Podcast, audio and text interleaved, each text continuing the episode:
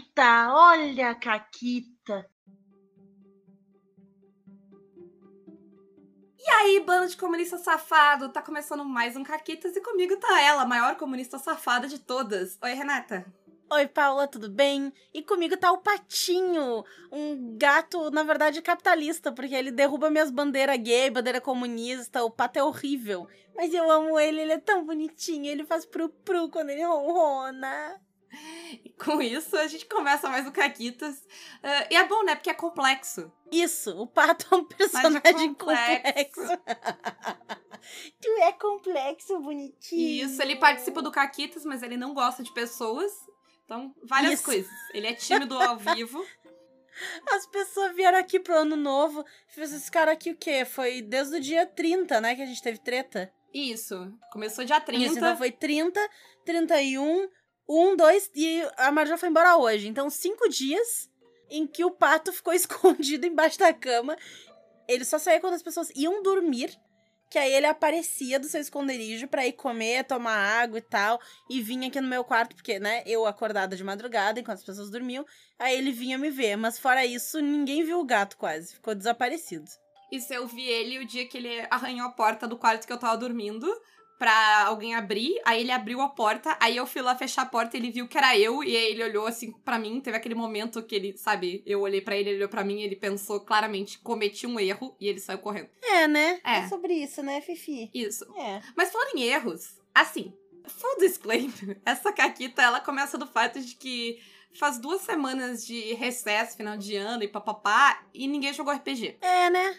Mas uma coisa que a gente fez nessas duas semanas foi ler o Tumblr. Então essa caquita ela é do Tumblr. Porque assim, eu tô no meu fandom, que é o fandom de Andor, a Renata tá no fandom dela, de entrevista com o vampiro. E uma coisa que a gente reparou é a dificuldade que as pessoas têm, às vezes, de entender nuance de personagem. Isso. O que, que a gente quer dizer com isso? Parece que a galera tá muito acostumada a ter personagem bonzinho, o personagem que é bom acima de todas as dúvidas. Ele é só bom. É, ele é só bom. E aí, quando um personagem. Não é que ele não seja bom. Às vezes ele é ruim, foda-se. Mas quando o personagem desvia um pouco disso, as pessoas ficam brabas, elas acham que aquele personagem é errado, que não pode gostar dele, porque é errado e é ruim, porque ele é mal. E para mim, no meu fandom do Entrevista com o Vampiro, é especificamente hilário. Porque eles são todos ruins, eles são vampiros assassinos, eles matam gente toda a noite, toda, toda a noite, entendeu? Ah, mas, mas não, mas aquele ali é ruim, aquele ali é ruim. Para mim é mais uma ideia de que uh, Andor tá mostrando a realidade da revolução e as coisas que tu tem que fazer e tal. E aí as pessoas tendem a, tipo, ah, então a rebelião. a, a, minha favorita, o meu take favorito, no sentido de, tipo, ele é ridículo.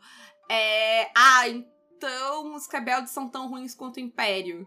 Porque foge, Incrível. passa. Parabéns, não entendeu nada. É, passa pela, tipo, longe da, da pessoa de que, tipo, tu ter que fazer. Uh, uh, eu vou usar a fala do Lutem, que é tu, tu ter que abrir mão da tua decência para enfrentar um inimigo que não é decente é igual a ser o inimigo opressor. O que não faz o menor sentido para mim. Porque, tipo, é claro ali, sabe? Eu vi muitas pessoas falando também, tipo, ah, o Cassian é muito egoísta no começo da série. Não, gente, ele, ele só tá sobrevivendo. Ele se coloca em primeiro lugar porque o mundo tá tentando matar ele desde que ele tinha seis anos. E aí sim, ele coloca a sobrevivência dele acima de todo o resto. Mas isso não é ser egoísta, isso é sobreviver. Tem uma diferença, sabe? Tipo, tu ser egoísta porque tu é o imperador e tu quer todo o poder para ti, e tu ser egoísta porque, tipo, sim, eu vou colocar a minha sobrevivência acima de todo o resto, porque se eu não fizer isso, eu morri. Se eu não tivesse feito isso, eu teria morrido 20 anos atrás. Sabe? É, é bizarro para mim que tu não consiga ver as camadas das coisas, sabe? Que não. A, a, tipo, tu não precisa ser perfeito pra te ser bom.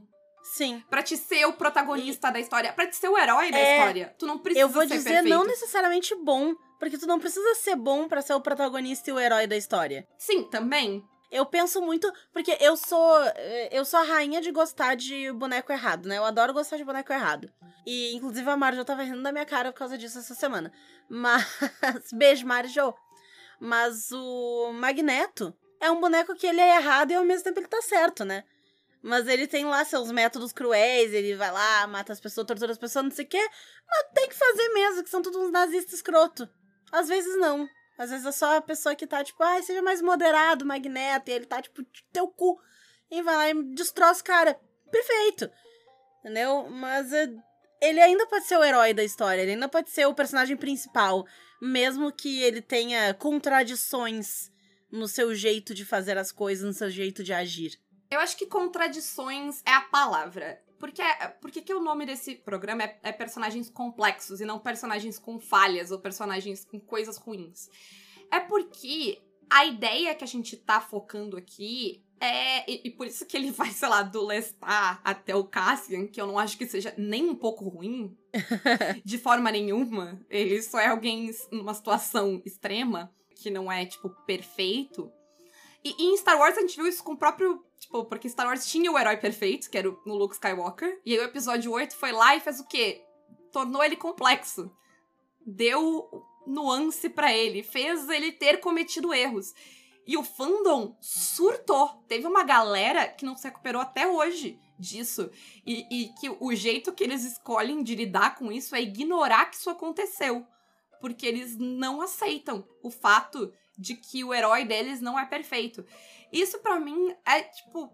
É, é, é uma narrativa tão mais pobre. É um pouco triste até, é, né? É triste. Que por... a pessoa não consiga. É, tipo, tu só, tu só assiste coisas assim que. Como assim, sabe? Como assim? Tu não aprecia um personagem. Tu não ama odiar. Gente, eu amo odiar. Eu adoro um vilão bem feito. Mas se a pessoa eu ame odiar. só ruim, eles conseguem. O problema tá na nuance. O problema tá quando, ao mesmo tempo, para mim pelo menos, o problema principal que eu vejo é como a pessoa não consegue lidar com o fato de que nem tudo sobre aquele personagem é ruim e nem tudo sobre aquele personagem é bom. Porque o mundo é assim, a gente é assim. A gente não é ruim o tempo todo, a gente não é bom o tempo todo. Tem personagens que são horríveis e às vezes eles vão fazer coisa boa, e tem personagens que são bons e às vezes eles vão fazer coisas horríveis. Porque é assim que a gente é, sabe? Não é um problema, não, não tá errado, não é uma falha de roteiro que isso aconteça. As pessoas adoram coisas realistas, mas aí quando o personagem não é o estereótipo da fantasia, que é tipo bom e mal e pronto, é só isso, estagnado. Ah, não, tá ruim isso aqui. Sim. E a gente faz isso muito no RPG.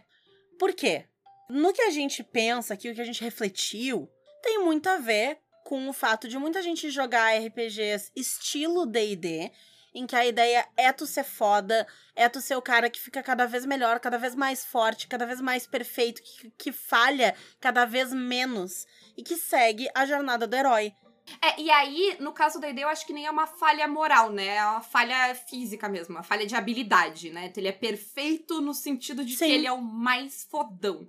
Porque muita gente joga D&D com personagens bem escrotos, mas eles são, tipo, infalíveis né? Isso. E apesar deles serem escrotos, a escrotice deles não afeta a história necessariamente. Por quê? Porque eles são infalíveis. Então, se ele é infalível, não importa o quão escroto ele é, ele vai sair dessa por cima. Então, a falha que ele tem, que é ser escroto, não necessariamente vai impactar aquela história. Por causa disso. Sabe a impressão que eu tenho? Hum. Que as pessoas olham para personagens e elas têm duas coisas. Ou é uma vibe herói de fantasia, que é o Luke Skywalker original, e ele é tipo perfeito, incrível, ele é infalível, uhum. ele é moral, correto, bonzinho, perfeito, né? Nada, nenhuma mancha. Ou é uma vibe The Boys, em que todo mundo é escroto, o ser humano é ruim por natureza. E, e é isso, esses são os dois extremos de, de protagonista que tem, sabe? É ou, ou é o Luke Skywalker ou é o Walter White. E não existe nada no meio disso. Sim. É a impressão que eu tenho. Porque se o personagem é totalmente falho, e ele é um homem branco, claro, é, tá tudo bem também. Porque, tipo, ah, ele é foda, o ser humano é isso, a gente é escroto mesmo, sabe? E qualquer coisa no meio termo acaba sendo inaceitável, né? Mas, se tu parar pra pensar, esse herói perfeito, moral, bom e correto, infalível, em geral a gente não gosta dele. Em geral a gente acha ele chato. Quantas histórias vocês conhecem em que as pessoas gostam muito mais dos vilões do que do herói? E é porque o vilão acaba tendo mais personalidade, porque ele é, per é permitido a ele ser complexo. O vilão, ao vilão é permitido uma tentativa de redenção, às vezes uma redenção, então ele pode se tornar bom, mas ele também pode ser ruim, ele pode às vezes ajudar, às vezes atrapalhar. Ele tem muito mais complexidade sobre ele, enquanto o herói acaba sendo só uma folha de papel assim, branco, sem graça. Uhum. É muito normal as pessoas dizerem, ah, eu não gosto de mocinho. Sim, porque a gente tende a escrever mocinhos de um jeito chato. A gente não permite que eles errem, que eles tenham falhas. Que Uhum. eles. E aí, quando eles Que têm eles falhas. cresçam, né? Sim, e quando eles têm falhas, a gente tende a dizer, ah, ele é burro. E só. A gente não. Sabe? É. Ou é uma falha que é logo remediada. Porque quando eu penso em falhas e até questão de fraquezas e tal, eu tô pensando num personagem que tem isso de uma forma que impacta. Eu já contei aqui ah, várias vezes até, né, a história lá daqueles personagens que a gente jogou Savage Worlds, o Accursed, que eu fiz um Dampir que era baseado no Lestat, inclusive, porque é, é o meu hiperfoco há um milhão de anos e nunca deixará de ser. Enfim. E aí, é, um dos. Uma das falhas dele, né? Uma das fraquezas dele, porque era Savage Worlds, então ele tem uma lista de desvantagens, é que ele tinha complexo de Deus. Ele achava que ele era invencível, perfeito, incrível. E isso nos gerou alguns dos momentos hilários, que foi ele, tipo, não, não, vocês estão aí cagado, eu tô bem, eu vou lá olhar o boss sozinho. E ele foi, foda-se, era o Jamu arrancando os cabelos. O que, que eu faço agora? E eu, tipo, bom, sei lá, se tu quiser me matar, me mata, mas eu tô indo, porque nada me mata, eu sou incrível. E acabou que foi um negócio muito foda, muito bacana, entendeu? Foi muito divertido. Por quê? Porque ele tinha falhas e porque ele agia de acordo com essas falhas. Isso. Então, a nossa proposta hoje é que quando a gente monte personagens de RPG, a gente permita que eles sejam complexos e a gente permita que eles tenham contradições.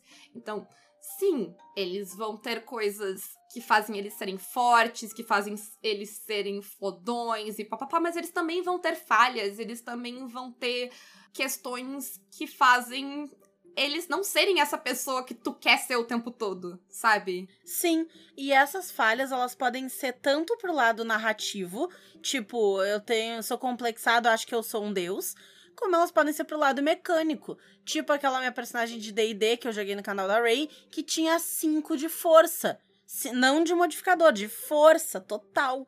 E aí, na narrativa o tempo todo, a gente fazia piada e colocava coisa de tipo, ela não consegue levantar nenhuma um papel, porque ela tem força 5. Coitada da boneca, entendeu? Então a gente tinha isso, era uma coisa mecânica que entrava na narrativa. Ela fazia assim, ai, grandes impactos narrativos? Não.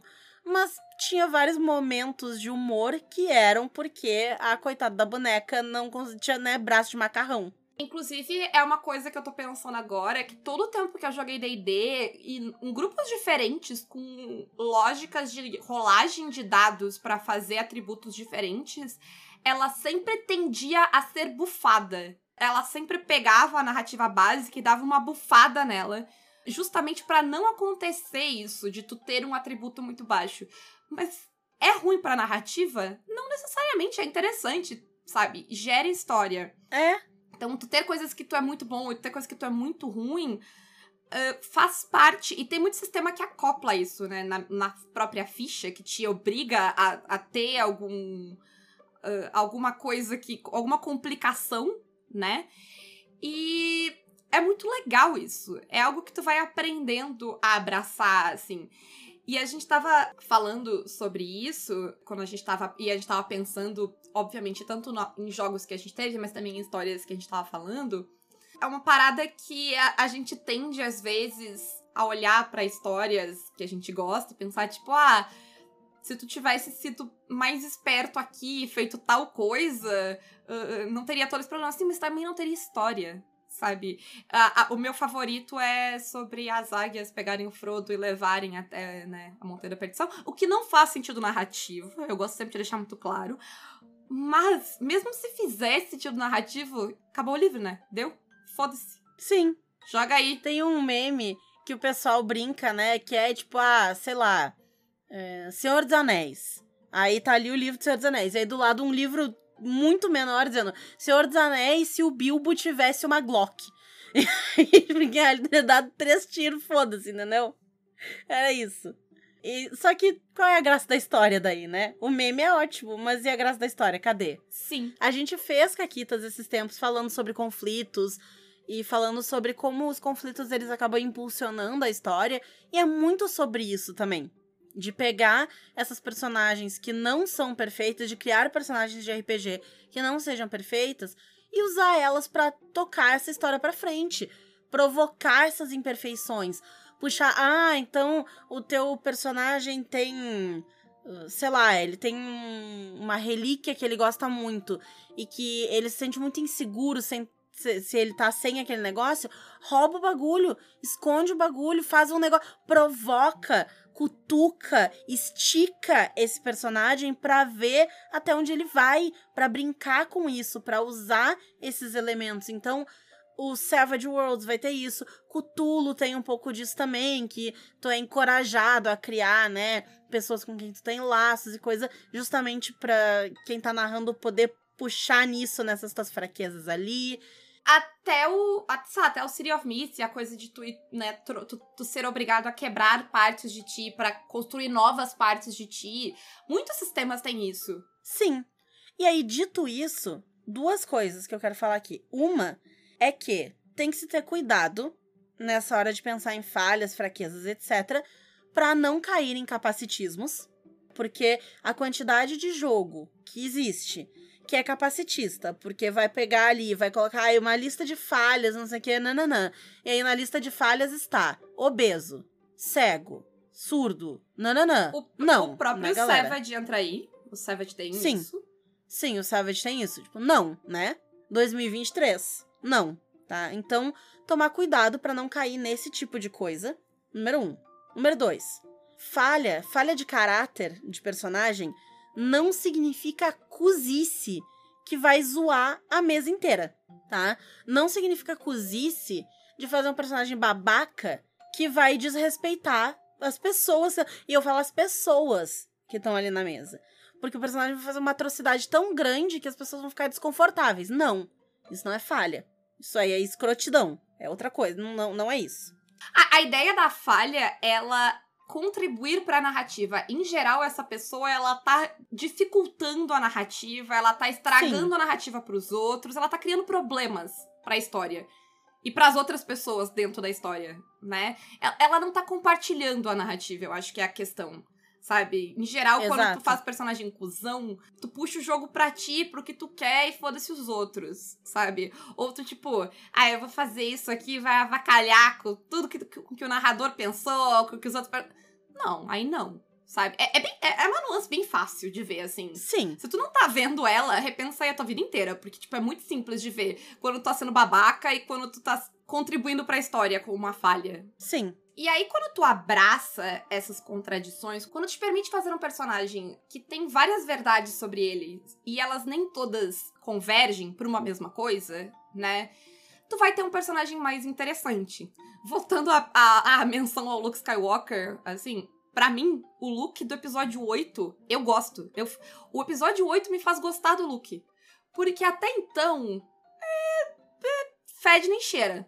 O Han Solo e a Leia são muito mais interessantes que ele. Sim. E no episódio 8, não, ele se torna interessante. Por quê? Porque eu começo a ver que tem, existiam mais coisas sobre ele que eu não conhecia, sabe? Ele não é perfeito. Ótimo. Coisas perfeitas tendem a ser chatas. Uh, então eu acho que, tipo, tu abraçar essas contradições vai trazer uh, mais vida pro teu personagem e vai construir mais histórias com o teu personagem. Histórias mais interessantes com o teu personagem. E aí, eu acho que no RPG, no fim das contas, o que que vai levar? Uh, o que que, o que que são essas contradições? Para onde que elas levam no fim das contas? elas levam para te tomar decisões que nem sempre são as mais seguras, as mais espertas narrativamente ou matematicamente, colocando no sistema. E aí, assim, as pessoas adoram falar do metagame, e eu acho que o que elas esquecem é que tu pode ter toda a noção do metagame e de o que, que seria a escolha mais acertada no ponto de vista de números mesmo do sistema, né? E Uhum. dentro do metagame. E ainda assim fazer a escolha burra. Fazer a escolha arriscada. É, eu ia dizer isso. Ela não necessariamente é burra, mas ela é arriscada. Isso. É, ela não é a escolha óbvia e segura, mas porque a gente não tá aqui contando histórias óbvias e seguras. A gente tá aqui pra experimentar, a gente tá aqui pra se divertir, pra ir lá e pressionar esse sistema e explorar esse sistema, explorar a história que a gente tá construindo. E a gente sempre fala, como a gente tá jogando em grupo e a gente tá aqui pra fazer isso, pra construir essa história. A gente quer construir uma história que vai ser foda, que vai ser épica, que vai ser maneira, que a gente vai olhar pra trás e lembrar, porra, lembra, a gente tá aí pra fazer caquita. De que que adianta um jogo em que eu vou ter um personagem tão perfeito, tanto numa questão mecânica, quanto numa questão de personalidade, que ele não vai passar por nenhum tipo de situação emocional, porque ele tá sempre perfeito em equilíbrio. Um personagem que não vai ter nenhum tipo de falha mecânica e que não vai se fuder por causa disso, porque eu combei de forma tão perfeita que eu sou bom em, tudo. É um personagem que vai sempre se dar bem com todos os coleguinhas ali, não vai ter nenhuma tensão entre ninguém do grupo, não vai ter nenhuma discordância em nenhum momento que vai criar histórias legais entre o grupo e vai diferenciar dinâmicas deles e tornar eles algo mais do que só o grupo que tá, por coincidência, indo pro mesmo lugar na mesma hora, né? Então, qual é a graça de eu contar uma história com um personagem que é um chuchu? Se eu posso jogar de Janja, por que que eu vou ser o Alckmin? Aí é um argumento bacana. Mas assim, eu tô pensando na questão do metagame que eu tava falando. Eu acho que a gente tende a infantilizar o jogador e ver o jogador como alguém não complexo, tipo a gente, pessoa mesmo, que está ali jogando a mesa. ah, porque a gente tende a, a. Quando as pessoas falam de metagame, elas falam no sentido de tu precisa ignorar o metagame. Como se tu fosse simples e que tu não fosse capaz de simplesmente ter a, ter a capacidade de complexidade de olhar para a situação, de ver todas as possibilidades dela, de ver o sistema dentro dela, de olhar para a Matrix e ver a matemática da coisa e a, a, a história grande fora do teu personagem. E aí voltar pra personalidade que tu deu pro teu personagem e pro conhecimento que tu deu pra aquele personagem, que tu permitiu pra aquele personagem, e tomar a decisão dentro daquele escopo, se tu quiser. Eu acho que a questão é essa. A questão é, às vezes, se permitir. E é por isso que a Renata falou antes, muito bem acertadamente, que tem hora pra tudo. Tem momento, tipo, tu não vai ser cuzão. Tem hora. Tu não vai botar tudo a perder, né? Tu não vai fazer Isso. essa decisão no momento chave que vocês precisam do negócio incrível ali e tal. Mas tu vai tomar essa decisão quando for interessante pra história e pra narrativa, quando for acrescentar, quando for criar uma coisa diferente, uma coisa legal. É isso. E o metagame faz parte porque se é uma decisão que vai influenciar todo mundo, tu pode conversar sobre ela com todo mundo antes de fazer. Tipo, gente, eu gostaria de fazer isso aqui, mas pode dar muito ruim. Vocês se opõem? Vocês têm uma ideia melhor? E aí faz, e aí vai e segue. Né? É por isso que, tipo, eu acho que é uma coisa, talvez, que a gente não falou aqui, mas que, que eu vou eu vou falar, tipo, categoricamente. Agir como teu personagem não está longe do metagame. O metagame te ajuda a agir como teu personagem. Porque daí tu vai agir como teu personagem de uma maneira que vai ser agradável pra todo mundo. Tu vai saber escolher os momentos, sabe? Combar o personagem. Nada disso vai contra isso. A questão é justamente por isso que é complexo. Todas as coisas são verdade. Eu sei de tudo. Eu estou vendo tudo. Eu estou vendo que essa minha decisão é estúpida. Ou que essa minha decisão é arriscada demais. E eu vou fazê-la. É, estou ciente e vou continuar. sabe? Estar ciente não é um problema. Inclusive, para mim, ela é uma necessidade. Tu ter noção da dimensão da caquita que tu vai fazer, inclusive para mim é importante para te fazer a caquita. Tu fazer um negócio e depois se dar conta que foi uma caquita, geralmente é frustrante. Então é isso. O que a gente tá falando é tipo, joga com metagame, mas às vezes olha para ele e diz: Vou fazer merda mesmo assim. Desculpa, metagame, mas eu vou fazer merda mesmo assim.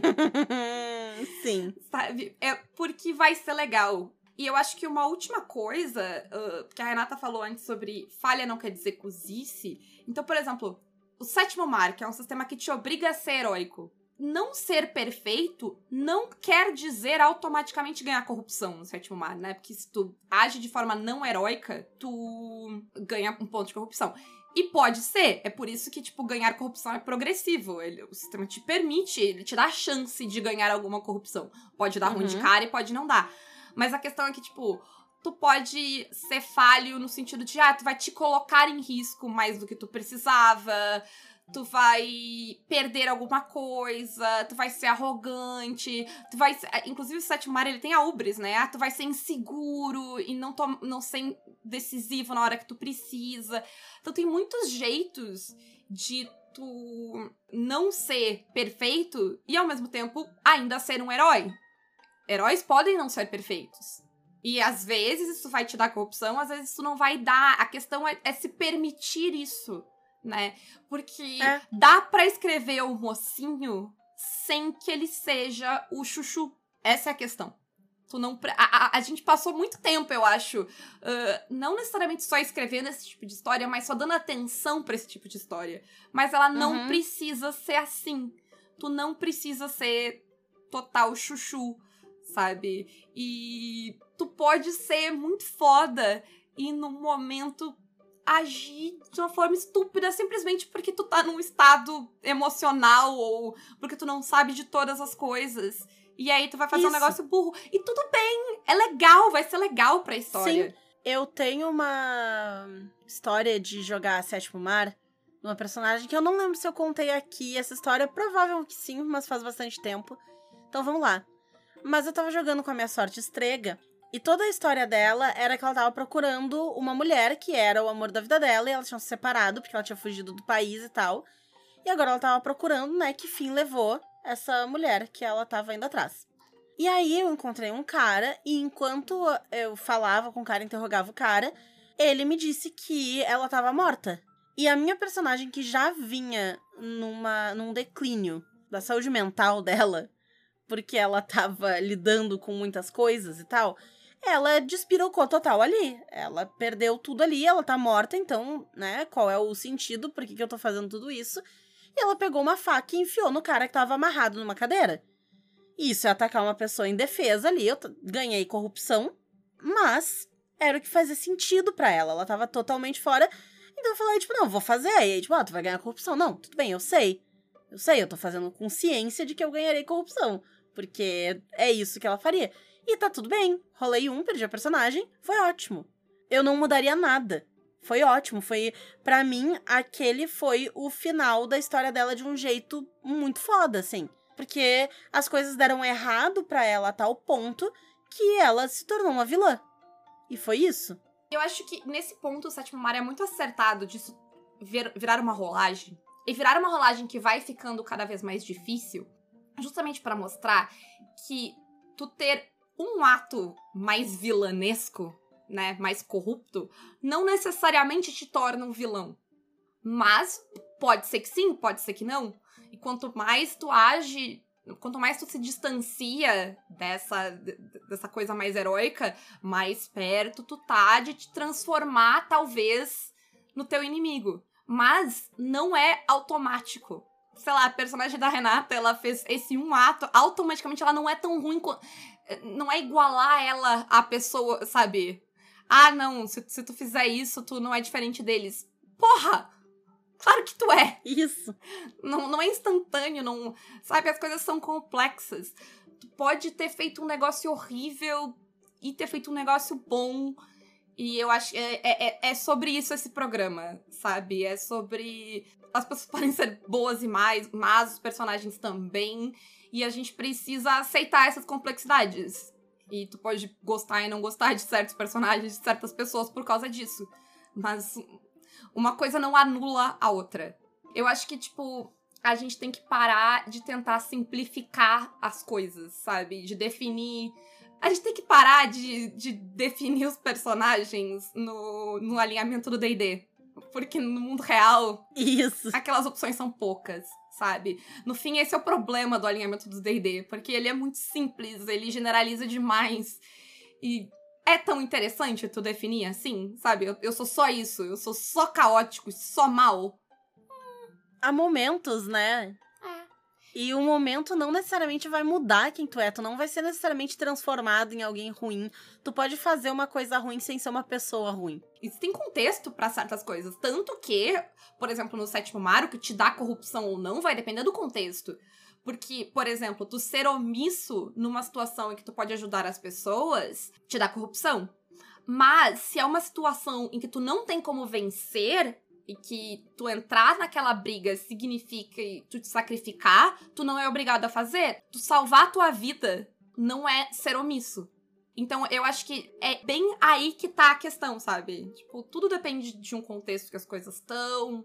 Tu pode abraçar essas complexidades e ainda não ser o personagem babaca. Tu não precisa ser o vilão da história. Só porque tu não é sempre perfeito.